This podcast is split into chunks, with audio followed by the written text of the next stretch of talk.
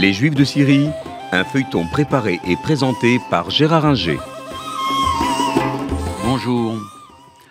Nous avons vu que la situation des Juifs de Syrie commençait à se euh, dégrader euh, à partir de euh, la seconde moitié du 19e siècle.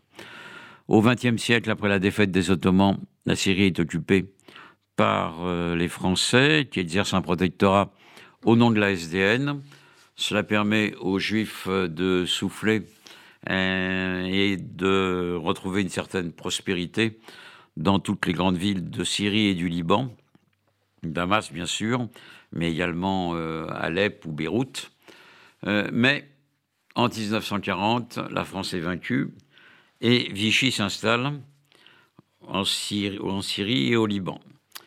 Cela se traduit par euh, toute une série de brimades et de textes anti-juifs, avec en plus une propension nette euh, des Arabes de souhaiter la victoire du Reich allemand, euh, puisque euh, celui-ci pourrait les débarrasser de la présence de la présence française. à partir de 41, les Anglais et les Français libres ne vont pas supporter d'avoir une Syrie vichiste qui soutient la révolte irakienne contre les Anglais et donc, euh, venant de Palestine, euh, des troupes britanniques, une légion juive dirigée par Moshe Dayan et euh, les Français libres attaquent les garnisons de Vichy commandées par l'amiral Dance. Et il y a une véritable guerre civile entre Français. Les Juifs, naturellement, soutiennent les gaullistes, sont surpris de trouver une euh, légion juive euh, active euh, et donc ne sont pas du tout mécontents de la victoire des Britanniques et des gaullistes. leur répit sera malgré tout de courte durée parce que arrive 1948 et la guerre d'indépendance d'Israël. la Syrie déclare, dès la proclamation de l'indépendance d'Israël, déclare la guerre euh, au nouvel État, et la situation des Juifs commence à devenir dramatique.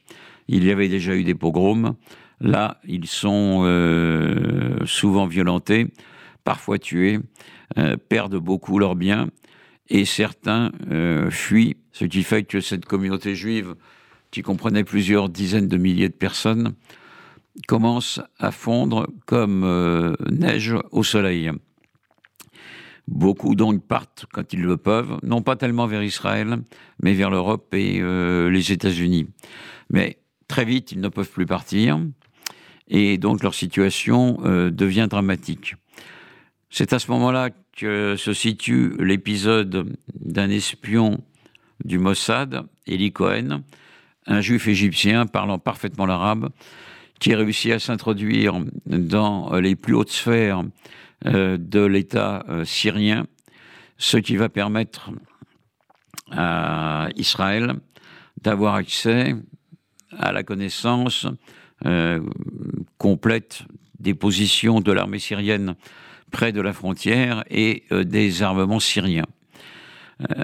Eli Cohen est un espion brillant, mais il finira par être démasqué et il sera pendu en place publique à Damas en 1965.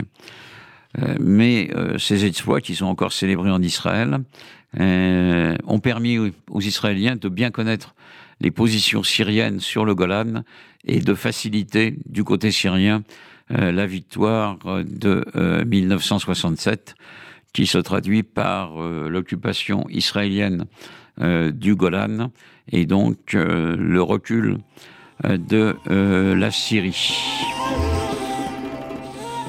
C'était l'histoire des Juifs de Syrie, un feuilleton préparé et présenté par Gérard Inger.